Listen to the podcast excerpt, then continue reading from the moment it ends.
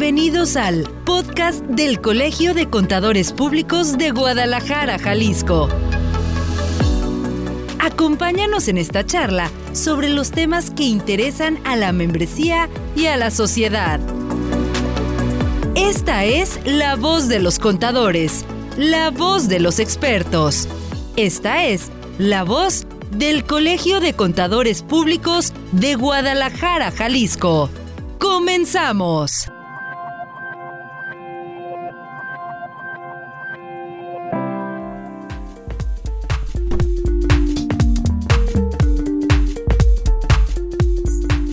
Amigos, escuchas de este podcast del Colegio de Contadores Públicos de Guadalajara, Jalisco. Regularmente, cuando hemos tenido invitados, les hemos dicho al final de las intervenciones que hay diferentes cursos y especializaciones en las que ustedes pueden participar dentro del colegio. Y para ello tenemos invitada en esta mesa de trabajo a la contadora y abogada Carla Arlae Rojas Quesada. Ella nos va a describir la maestría en seguridad social, todo lo que incluye esta maestría que me llama mucho la atención, Carla. Esta maestría va dirigida a contadores, abogados, recursos humanos, todos quienes deban especializarse en el tema. ¿Cómo estás? Bienvenida primero que nada. Muchas gracias, muchas gracias por la, invitación y efectivamente va dirigido a todo aquel que esté involucrado con los recursos humanos porque la seguridad social, a pesar de que está vinculada a, las relaciones obrero-patronales, pues al final del día es una especialización tanto para abogados como contadores, las personas que están en recursos humanos, administradores, quienes sean empresarios incluso y tengan gente a su cargo y le interese esta especialización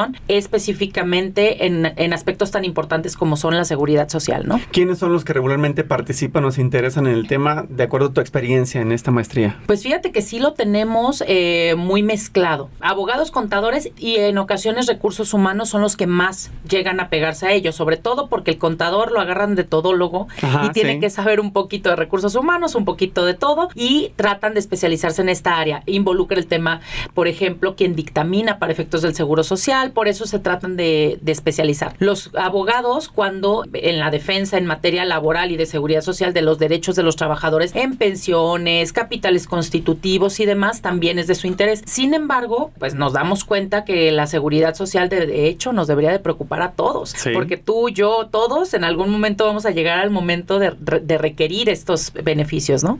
Ahora bien, cuando escuchamos seguridad social, eh, digo, en lo general la población en común nos viene a la mente el IMSS y todas sus obligaciones, tanto como trabajadores como patrones. Pero si tú pudieras hacernos un mapa para decir, en materia de una empresa, el IMSS se tiene que ver en el plano A, B y C, por dónde comenzamos, para saber por qué es importante tener esta maestría en seguridad social. Bueno, voy a hacer un paréntesis. La seguridad social ya hoy en día es un derecho humano, entonces no solo es el IMSS, pero efectivamente la mayoría de la gente se queda pensando IMSS, tal vez eh, eh, ISTE, ¿no? Infonavit, o sea, algunas otras instituciones de seguridad social. Si nos abocamos específicamente a lo que es las empresas, pues obviamente las empresas al ser particulares, sus relaciones son con los trabajadores y a los trabajadores los que les corresponde es el IMSS. Por eso es que nos vamos hacia ese lado, ¿no? Claro, sí. En ese sentido, como empresa yo tengo que cuidar básicamente que yo esté cumpliendo con mis obligaciones, que para que al final del día con esto les den derechos a los trabajadores, porque si nosotros no cumplimos con las obligaciones, el trabajador no le dan el acceso de manera fácil, ¿no? A, a los derechos de seguridad social, pero también a su vez es el que volteemos a ver, y esta maestría es lo que trata, que volteemos a ver otros aspectos de la seguridad social, no solo pagar cuotas e ir que me atiende el IMSS, sino que va más allá de eso, porque al final del día la seguridad social es la protección que tiene o el derecho que tiene un ser humano a estar protegido en todos los ámbitos. Por eso es que se involucra hasta el Infonavit en tema de vivienda, por eso es que el IMSS, el ISTE tienen tiendas de, eh, este, de conveniencia, tienen eh, funerarias, tienen guarderías, porque la seguridad social va a proteger al ser humano en todos los sentidos que requiere para tener una vida digna.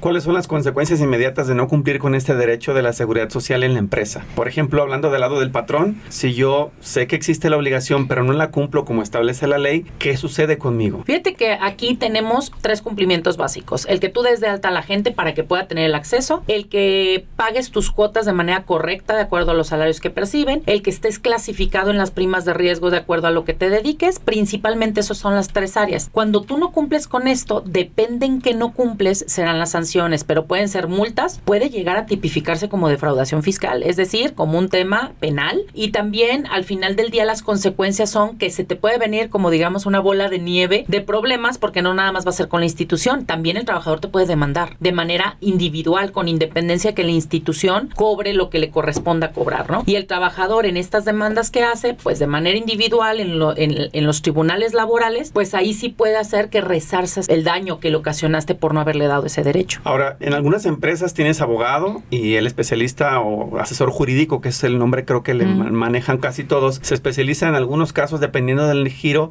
en defender, por ejemplo, patentes o en defender la producción o en defenderse incluso de la delincuencia. Pero ¿qué pasa cuando no sabemos defendernos de los malos trabajadores o incluso de la autoridad que nos fiscaliza y que nos dice, no me estás cumpliendo con tus obligaciones en materia de seguridad social, voy contigo y si el abogado lo agarras en curva, pues vas a perder ese juicio o esa demanda o ese proceso. ¿Cómo el abogado tiene que estar preparado de la empresa para cumplir en materia de seguridad social? Definitivamente. Fíjate que tanto contadores como abogados creo que tenemos una característica muy similar a los médicos. Tú puedes ser un médico general, pero hay especializaciones. El abogado y el contador es exactamente lo mismo. Puede haber el abogado general que sabe un poco de todo, el corporativo, digamos, que le sabe un poco a todo, pero cuando ya se te viene un conflicto fiscal, un conflicto de seguridad social, un conflicto laboral, sí es conveniente que estemos especializados en cada una de esas áreas porque una, los lugares en donde acudes a la defensa, déjame decirlo con palabras sencillas, claro. o sea, los tribunales son diferentes, los tribunales laborales que los tribunales civiles, que los tribunales mercantiles o los mismos fiscales, ¿no? No es en el mismo lugar, no son bajo las mismas reglas, no surten efectos los mismos plazos, entonces sí tienes que estar muy especializado si te quieres meter en aspectos de defensa ya específica de un caso. Por eso es que para nosotros es tan importante que por eso los abogados también están involucrados, si es que quieren tomar esta rama como una especialización. Me llama la atención lo que es al principio de la charla. Los contadores no son todólogos. ¿Qué pasa? ¿En dónde empieza la confusión entre el empresario, el contador y su personal, el DRH particularmente, de decir, llega un problema, Juan, te hablan, Juan contador te buscan, oye, esto es para ti. ¿En qué momento se pierde esa línea de comando de decir, a ver, yo administrativo, mi función es esta, yo contador, esta es la mía y yo, este, recursos humanos, me encargo solamente del personal? ¿En qué momento tenemos que empezar a dividir ese camino para saber qué es lo que tiene que hacer el contador? ¿En qué debe de enfocarse en materia de seguridad social? Y es que fíjate que aquí vuelvo al tema del médico general. Un contador, de manera general, sabe un poco de todas las áreas y generalmente se especializa un poco más en algunas en particular. Y claro que tiene una visión amplia y claro que quien se capacita, por ejemplo, por eso el colegio, si estás colegiado, estás obligado a estarte capacitando y situaciones de, de esa índole, pues por supuesto que vas a tener las herramientas para poder dar una asesoría un poco más amplia. Sin embargo, ya cuando se trata de casos específicos, sí creo que al contador mismo es a quien le corresponde decir, hasta aquí llega mi expertise y ahora corresponde traer a alguien especializado en esa área, ¿no? Por ejemplo, yo puedo saber de costos de manera general, pero no es lo mismo que un contador especializado en costos, en finanzas, en corporativo, etcétera. Por eso será importante que ahí quien pone prácticamente la pauta de hasta dónde llegan mis alcances es del propio contador, ¿no? ¿Tienes algún ejemplo en mente de algún caso de alguna empresa o alguna persona que ha estado en esta maestría que de repente te llegó con una historia que dices, esto que te pasó se pudo prevenir si hubieras estado con nosotros en la maestría y hubieras aprendido a defenderte o hacer tu trabajo de manera adecuada? ¿Alguno que tengas en mente así como emblemático que nos pudieras contar para ejemplificar la relevancia de lo que estamos hablando? Fíjate que algo que nos pasa comúnmente y me acaba de pasar hace unos días, ¿eh? me hablaron porque resulta que dieron de alta una empresa cuando las sustituciones patronales se dieron a raíz del tema de las outsourcing, no quisieron hacer una sustitución patronal porque consideraron y el contador consideró que si se hacía, la prima de riesgo iba a subir porque los que venían eran instaladores, iban a ir a una empresa que no instalaba, pero que era una empresa que vendía los productos, ¿no? Sin embargo, el haberlos movido a esa empresa no necesariamente le subía la prima de riesgo, porque estaban en la misma clasificación. Sé que son ya temas muy técnicos, pero estaban en, digamos, estaban en el mismo nivel. Para el seguro, si algo Para el seguro social, exacto. Haberlos metido o no haberlos metido no te causaba más impuestos a pagar, no te causaba más aportaciones, pero el contador pensó que sí por una idea general que tenía y entonces no se hizo en su momento. ¿Qué pasa? Que hoy en día que vienen el instituto y dice, pues no hiciste la sustitución de manera adecuada y está queriendo poner consecuencias y multas. Nos buscan a nosotros y nos dicen cómo me defiendo, ¿no? Justamente el especializarte en el tema, te hubieras dado cuenta que hay un reglamento, que en el reglamento, o sea, no en la ley, sino en un reglamento, había un artículo que te permitía hacerlo sin tener una consecuencia hace dos años y hoy tienes una consecuencia retroactiva. Entonces, eso nos pasa muy comúnmente, ¿no? Hacer cosas que yo creo que están bien porque conozco tal vez la ley, pero no conozco todos los recovecos de los reglamentos, de los acuerdos, de los criterios que existen alrededor de la ley. Las reformas y derogaciones, porque hay que recordar que en esta materia de la legislación, pues año con año van cambiando, llegan las diputaciones, por ejemplo, y también hacen modificaciones, cambia el Consejo de Administración del Seguro Social, por poner el mismo ejemplo, inclusive su titular, ¿no? Llega con nuevas ideas, empiezan las modificaciones y creo que aquí es donde tenemos que empezar a ver esos rincones, todos los recovecos y tienes toda la razón, en el caso específicamente de leyes y reglamentos, a veces se nos olvida que pues eso tiene que estarse modernizando y tenemos que estar al pendiente. ¿Dónde se puede consultar esa, esa información cada cuando cambia? Fíjate que cuando uno se especializa, creo que eso nos debe de pasar. Todos tratamos de ver, pues a ver qué sale en el diario oficial de la federación, a ver qué es lo que sale en las plataformas de las propias autoridades. Sin embargo, ya cuando tú adoptas una especialización, pues no son las únicas herramientas. Tienes que estar pendiente de los criterios de los tribunales, tienes que estar pendiente de la Suprema Corte, qué es lo que está diciendo. Tienes que, eh, tus fuentes se empiezan a ampliar, pero especializar, porque no vas a revisar todo lo que salió en todos los tribunales. Imposible. Ya nada más te vas a abocar a especialmente a lo que, a lo que estás trabajando, ¿no? Esta es una tarea, pues que al final del día constantemente tenemos que estar haciendo, el acercarte a los colegios, en este caso el Colegio de Guadalajara, que constantemente está teniendo cursos especializados de acuerdo a las ramas que necesites para que tengas lo que acaba de salir, ya tenemos un curso para que tengas la actualización, ¿no? Aquí es importante también el entender que eh, no todos los cursos son para todo el mundo, por eso también es importante identificar si estoy o no. No es lo mismo un diplomado que una especialidad, que un simple curso o como ahorita una maestría, ¿no? En donde el compromiso va a ser diferente, porque no estás yendo a un simple curso en donde yo voy a escuchar y nada más, no, en donde vas a ir a escuchar, especializarte, a leer, a profundizar en temas eh, de, la especialización y creo que eso también es importante que nos comprometamos, ¿no? En el sentido de hacia dónde vamos a querer trascender. De acuerdo, pues me encanta esta charla, gracias por las aportaciones, eh, contadora y abogada Carla Arlae Rojas Quesada. ¿Te parece si hacemos una breve pausa para retomar de regreso en la segunda parte de este podcast los pormenores de la maestría? Me gustaría saber las fechas, los datos, los módulos, quién participa, si es presencial o virtual y que quien nos está escuchando se anime a preguntar o participe y se registre porque sé que, como bien lo señalas, hay que estar capacitados y pues no lo aprendes todo en un solo día, así que creo que mejor hay que dar tiros de precisión. Vamos al corte y regresamos, ¿te parece? Muy claro.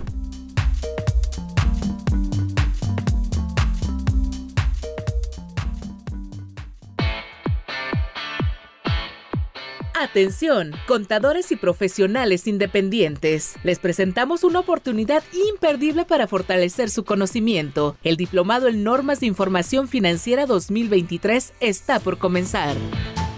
Este diplomado te brindará el entendimiento necesario para preparar estados financieros bajo el marco normativo actual. Aprenderás a estudiar, analizar y aplicar las normas de información financiera vigentes así como identificar las adecuaciones en el proceso de convergencia hacia las normas internacionales de información financiera.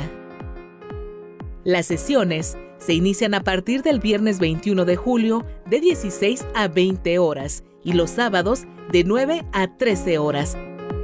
Así es, tendrás la flexibilidad de estudiar en tu tiempo libre sin descuidar tus responsabilidades profesionales. El diplomado se llevará a cabo en las modernas instalaciones del Colegio de Contadores Públicos de Guadalajara. O si lo prefieres, también tendrás la opción de participar de forma virtual a través de la plataforma Zoom. La elección es tuya. No pierdas la oportunidad de ampliar tus conocimientos y destacarte en el campo de las normas de información financiera. Inscríbete ya.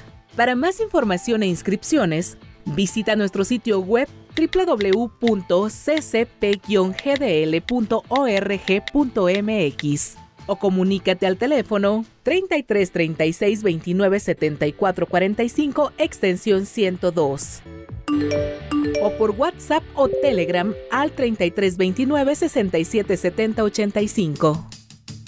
El Diplomado en Normas de Información Financiera 2023 te espera a partir del 21 de julio No dejes pasar esta oportunidad única para impulsar tu carrera profesional. Inscríbete ahora mismo y prepárate para alcanzar el éxito en el fascinante mundo de las finanzas. Colegio de Contadores Públicos de Guadalajara, marcando la diferencia en la formación de profesionales contables.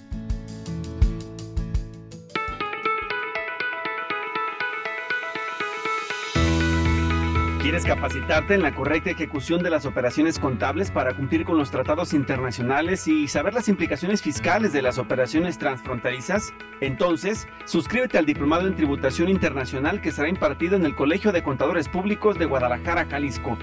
Inicia este próximo 21 de julio de manera presencial o virtual, un diplomado de acuerdo a tus necesidades. Si eres socio del colegio, puedes reservar al teléfono 3336 297445 en la extensión 102 y en el correo reservaciones arroba ccpg.org.mx. Para inscripciones al público en general, comunícate a la extensión 191 o escribe un correo a informes arroba ccpg.org.mx. Recuerda que también puedes pedir informes por chat en el 3329 677085 por WhatsApp o Telegram. El diplomado en tributación internacional inicia este próximo 21 de julio.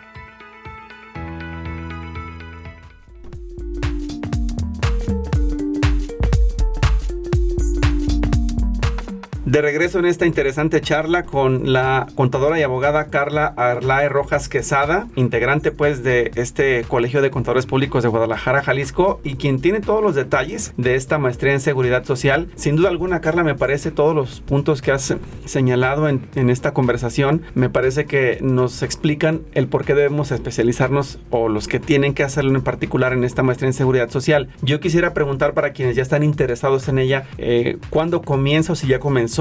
Qué módulos tiene y que nos puedas dar más detalles de lo que se va a aprender en esta maestría. Sí, claro que sí. Fíjate que nuestra primera generación salió en mayo. Ahí empezamos ya este, los estudios con la primera generación. La segunda generación es para septiembre, entonces a quien le interese ya ves oportunidad de que vayan inscribiéndose. Se desarrolla en un plazo de dos años. Van siendo por módulos. Los módulos son de aproximadamente cinco semanas cada módulo. Los martes y jueves de 5 de la tarde a 8 de la noche. Creo que es un horario cómodo, no nos interrumpe con temas de fin de semana, ¿no? Y vamos a ver aquí una serie de módulos que nos van a ir llevando de la mano desde las bases, que es el, los derechos humanos, los principios de derecho que aplican. Hay quien dice, oye, no, pero si yo no soy abogado, entonces yo veo que derechos humanos o principios de derecho me asustan, ¿no?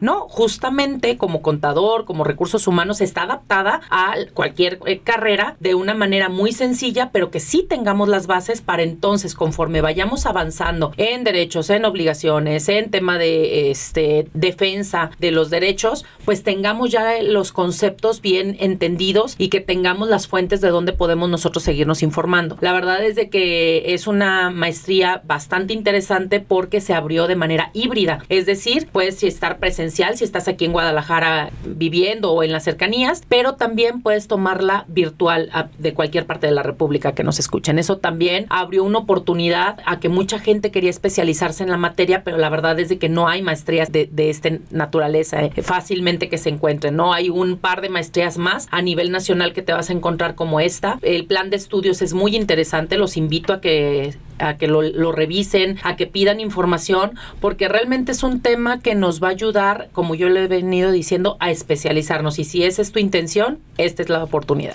Me detengo en esta parte que dices de los derechos humanos y a lo mejor suena lejano para quienes se dedican a esta parte empresarial, pero creo que la base es entender que al ser un derecho humano, pues el ciudadano común, el de a pie, todos, incluso ellos que toman decisiones, están obligados a cumplirlos. Y entonces hay inclusive convenciones internacionales que te verifican y como Estado, en el caso de México, sancionan no cumplir con estas obligaciones. Si no, corrígeme, el Tratado de Libre Comercio especifica que se tienen que cumplir con estos derechos y obligaciones para que tú puedas comerciar con una empresa, te lo va a exigir, ¿cierto o no? Sí, por supuesto. De hecho, yo este, cuando platico de estos temas, siempre les digo, ojo, no dejen de voltear a ver los convenios internacionales porque hoy nos rigen más que ni nuestra legislación local. ¿En qué sentido? Así es. En que si tú eres de la cadena de suministro de, de proveeduría para una empresa extranjera, te van a exigir más a ti, ellos, que ni las autoridades locales. ¿eh? O sea, ¿por qué? Porque te van a hacer una auditoría mensual en donde tengas buenas prácticas, en donde estés cumpliendo con ciertas situaciones que aunque nosotros, la Secretaría del Trabajo aquí no te vaya a llegar una inspección, tu propio proveedor te va a estar haciendo revisiones. Hoy el voltear a ver este, eh, estos aspectos por eso se vuelve tan importante. Ejemplo, ahorita que acabas de hablar, el TEMEC, se decía que los sindicatos eran intocables y llegó el TEMEC, ¿no? O sea, llegó un tratado internacional que nos volteó de cabeza el tema sindical. Por otro lado, el pasado 7 de julio se acaba de publicar en el Diario Oficial de la Federación la ratificación del convenio 190 de la OIT que nos habla contra el acoso y la discriminación en los centros de trabajo. ¿Qué pasa? Que hoy ya teníamos desde el 2019 una reforma en donde me obligaba a tener protocolos, ya teníamos la norma 035 de factores de riesgo psicosocial en donde se involucra la atención médica a los trabajadores cuando tienen estos temas y aún así llega la ratificación que vamos a tener más inspecciones en donde efectivamente no es siquiera las empresas tienen que cumplir con el tema de que los derechos humanos se garanticen en los centros de trabajo. Por eso es que en la maestría se habla desde la base de derechos humanos, desde principios, no solo lo que me dice la ley, y ah, mira, yo doy de alta al trabajador, le pago nómina y ya cumplí. No, por supuesto que no. Me hiciste recordar casos polémicos que surgieron a nivel mediático y de redes sociales, como etiquetas eh, supuestamente, ¿no? Donde los trabajadores denunciaban irregularidades en sus centros de trabajo que movieron a la industria, ¿no? La industria del textil o, por ejemplo, en las telecomunicaciones, estos call centers donde de repente hubo un reclamo hacia una empresa francesa porque decían, pues sí, muy bonita y todo, pero viola todos nuestros derechos laborales. Y esto que nos dice que las empresas a nivel mundial están observando lo que pasa. Y si tú tienes una relación con México, tienes que cumplir porque en el momento en que te descubran, si no estás siendo solidario con tus trabajadores o cumpliendo con tus obligaciones o con este derecho humano, vas a tener un problema. ¿Qué mejor que estar capacitado y preparado, como por ejemplo con esta maestría en seguridad social, para que sepas que si tu cliente te requiere alguna información, tú tendrás simple y sencillamente que mostrar tu documentación y decirle, yo estoy en regla, conmigo no hay ningún problema, seguimos adelante. Y fíjate que es importante abordar el tema de no nada más, yo decía, los cumplimientos fiscales, sino también hoy tienes que tener protocolos, hoy tienes que tener líneas de denuncia, hoy tienes que tener un montón de cosas que te van a avalar que tú estás cumpliendo con esas obligaciones. No solo, como les decía, toda la vida se pensó seguridad social el IMSS, seguridad social pago de cuotas, seguridad social que vayan y se tienden, se acabó. No, señor, o sea, hoy hay un montón de, documentos detrás de esto. Nos pasa, tú decías casos polémicos, una cadena de restaurantes a nivel nacional famosa ¿Qué pasó? Se la acabaron en redes sociales. Hoy tenemos esa problemática. Tu reputación en línea. Exacto. En redes sociales todo se filtra. Y como te pueden hacer viral en tres segundos, te, pueden destruir en otros tres. Entonces, eso es tan importante hoy que volteemos a ver las buenas prácticas, el que estemos apegados, porque ¿qué pasa? Las denuncias de aquí hay discriminación dentro de este establecimiento y es algo que hoy se vuelve muy viral. O aquí hay, este, atentan contra derechos de de los trabajadores desde la perspectiva, por ejemplo, de género, no bueno, se vuelve un problema. Entonces, eso es básicamente el entender que la seguridad social, yo insisto, no solo es el que me des una pensión o atención médica. La seguridad social es que yo debo de tener una calidad de vida digna. Y eso abarca muchísimas cosas. Claro. Decías que duran dos años la maestría. Pues yo quisiera saber si es presencial o también se puede virtual para que más personas tengan acceso a ella. Sí, decíamos que presencial puedes hacerlo si estás en Guadalajara. Virtual es para nivel nacional. ¿Cómo se hace? El Colegio de Contadores ha invertido bastante en un tema de tecnología para poder tener la capacidad de dar una una plática pública y este híbrida en donde el, el, docente está dentro de las instalaciones con los que están presenciales. Sin embargo desde los pizarrones desde la cámara que está grabando y demás el sonido todo proyecta lo que tú estás viendo. El, presencial lo está viendo en la persona que está a nivel este virtual y por eso es que lo pudimos hacer de manera híbrida porque tenemos la capacidad tecnológica para dar un ahora sí que un servicio de calidad. Eh, quien no conoce y quien no se ha, no ha participado de esta maestría, mm, no sé que nos puedas explicar del ejercicio anterior, a quien no conoce, de qué estados o de qué localidades has visto que se conectan o participan, para que nos demos una idea. ¿Es solamente en la región occidente o también en el norte, en el sureste? No, ahorita la generación tiene personas desde Cancún, personas sí de la región que están en este San Luis Potosí, Aguascalientes, Irapuato, también pueden conectarse desde Tijuana, me explico, o sea, literal los, los tenemos en toda toda, en toda la República. De acuerdo, para que puedan estar siempre presentes. ¿La fecha siguiente cuándo sería de la maestría del registro? Inicia en septiembre, la primera semana de septiembre inicia la segunda generación, así es que están a tiempo de solicitar eh, su, su inscripción, el solicitar informes para que se den cuenta de la calidad de la maestría.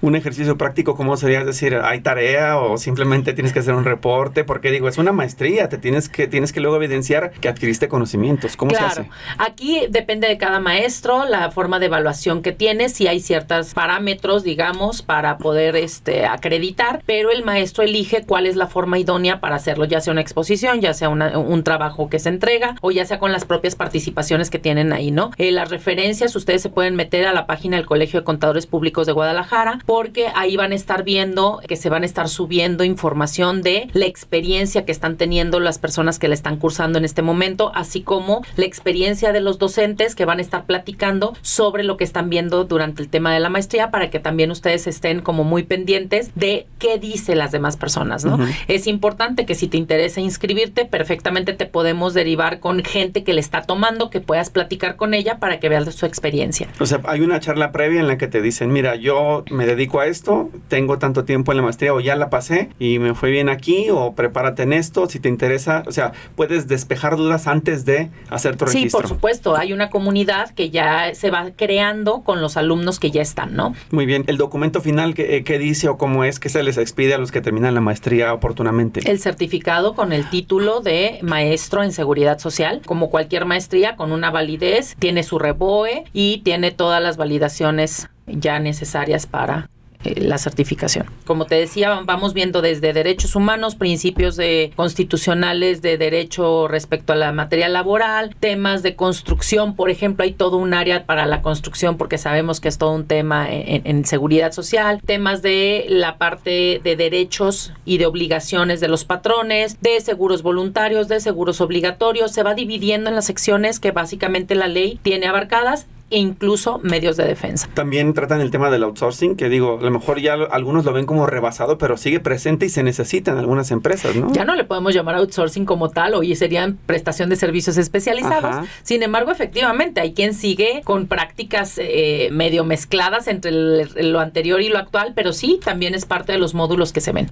Pues bueno, lo ideal es que usted acuda al Colegio de Contadores Públicos de Guadalajara, Jalisco, obtenga la información y participe dos años realmente para salir bien preparado. ¿Qué te dan además de beneficio? Una vez, si por ejemplo eres un contador Nobel y vas ingresando a este mundo y ya estás preparado, ¿qué puertas se te abren, Carla, cuando ya estás listo para entrar a la industria? Yo te lo digo como yo soy especialista en seguridad social, ¿no? Sí. O sea, soy contadora, soy abogada, pero mi especialización es en, en laboral y en seguridad social. Y justamente cuando yo empecé, y te voy a platicar desde mi experiencia, cuando yo empecé, pues obviamente como contadora salí, empecé que si los dictámenes, con, eh, con alguien que me adentró a este mundo, digamos, de la seguridad social, y yo sola me fui dando cuenta que mientras más especializada estaba en un área, más oportunidades de otro tipo iba a tener. Y justamente eso es lo que me ha funcionado. Hoy en día tengo mi propio despacho, sin embargo, en, el, en, lo largo de mi carrera sí te puedo decir que el ser especializada, hoy en día lo repito, el, el especializarte en un área sí nos abre oportunidades distintas porque es como cualquier situación, ¿no? Cuando ocurren